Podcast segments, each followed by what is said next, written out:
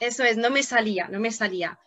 Y luego poco a poco me, me fue saliendo, pero como, o sea, para contestar a tu pregunta, eh, me costaba mucho, me costaba mucho. Es decir, lo entendía perfectamente porque además español e italiano son muy parecidos, es decir, que incluso sin tener ni idea de español te puedes enterar, ¿no? Sí. Pero luego para, para hablar mm, tardé un poco, tardé un poco.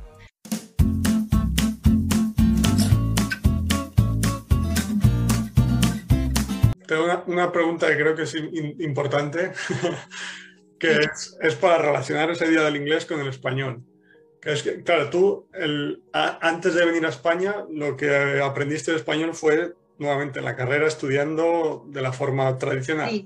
sí, aparte de que como me gustaba mucho, tenía muchísimo, muchísimo interés y entonces, por ejemplo, estuve trabajando de dependiente eh, en una tienda un verano y me acuerdo que mi jefe, el jefe que, que estaba trabajando conmigo, pues él había estado viajando por España y por América Latina.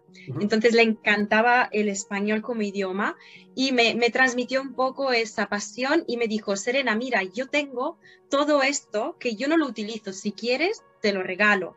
Y me dio ahí como revistas, eh, cassette que tenía yo porque era pequeña. Sí, sí, porque realmente eso fue cuando tenía yo 17 o 16 años, que era mi primer trabajillo así para ganar un poco de dinero tal. Y me acuerdo que me dio todo esto porque él tenía más años que yo y entonces no tenía nada más de lo que ahora sería normal tener. Y entonces me ponía yo y me escuchaba esto, lo que, lo que fuera, lo escuchaba y decía, descanso, ¿qué es esta palabra? Y me lo buscaba, decía, descanso, vale, riposo. Y entonces lo escuchaba y, iba aprendiendo así, como, esto no he entendido nada, a ver con el diccionario yo sola. Eso fue mi primera toma de contacto con la carrera. Es decir, que lo mezclé un poco a esta pasión que me transmitió esa persona creo que también me ayudó mucho. Pero sí, perdona.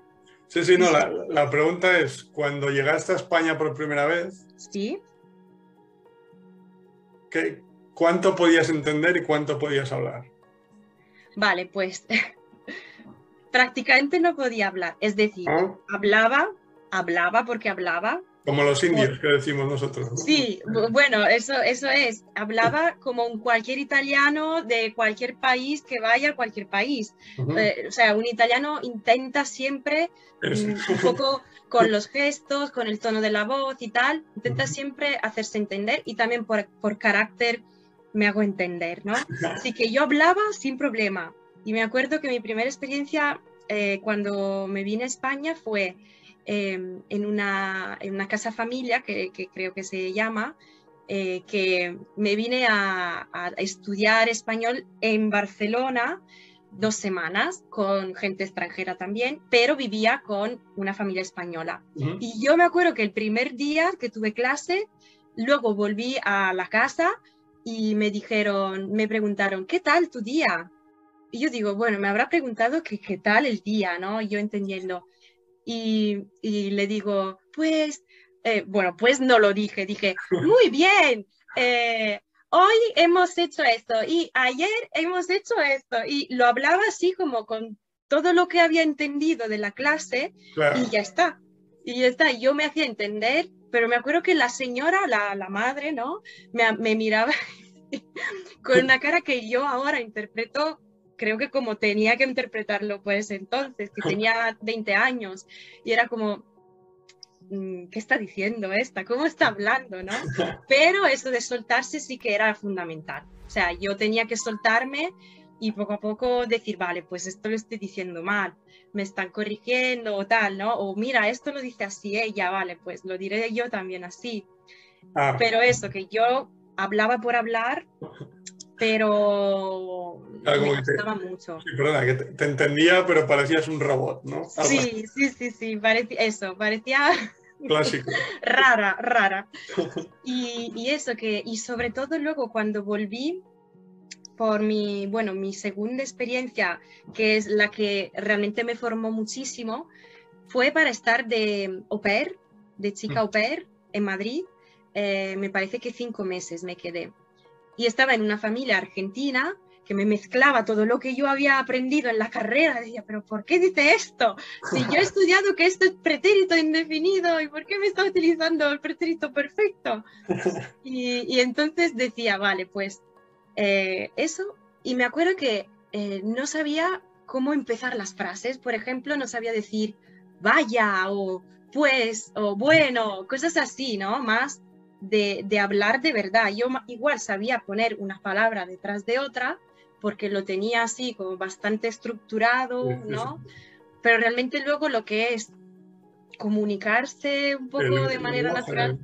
Exacto, exacto. Eso es, no me salía, no me salía. Y luego poco a poco me, me fue saliendo, pero como, o sea, para contestar a tu pregunta, eh, me costaba mucho, me costaba mucho. Es decir, lo entendía perfectamente porque además español e italiano son muy parecidos, es decir, que incluso sin tener ni idea de español te puedes enterar, ¿no? Pero luego para, para hablar mm, tardé un poco, tardé un poco.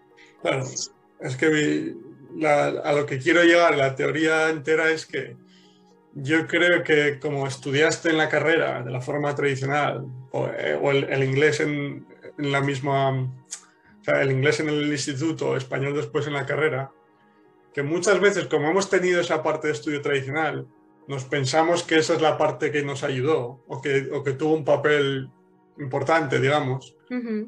Cuando realmente si analizas cada caso en, eh, en, detalle, ves que, por ejemplo, en tu caso con el español, tú puedes pensar que, vale, sí, empezaste ya a aprenderlo en la carrera con la gramática y tal, pero realmente lo que me dices ahora, cuando leías las revistas de ese hombre o escuchabas los cassettes, sabes que como nuevamente, como no lo puedes medir tan fácilmente, eh, porque en la carrera, pues has estudiado el pretérito no sé qué, que por cierto, lo sabes mejor que yo. ¿Cuál es cada uno? Entonces, como eso es más medible, ¿sabes? Es más fácil de decir, vale, pues hoy he aprendido esto, mañana aquello. Pues nos parece que es eso lo que nos está ayudando, pero realmente yo creo que te ayudó más escuchar esos cassettes, esas revistas, más que nada porque te interesaba hablo por ti, pero seguramente te interesaba eso más que no memorizar sí, sí, totalmente.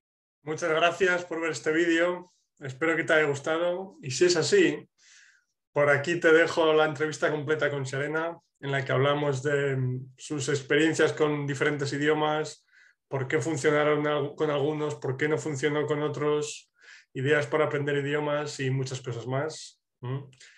Y por aquí te puedes suscribir a mi canal y muchas gracias de antemano y nos vemos en el próximo. Chao.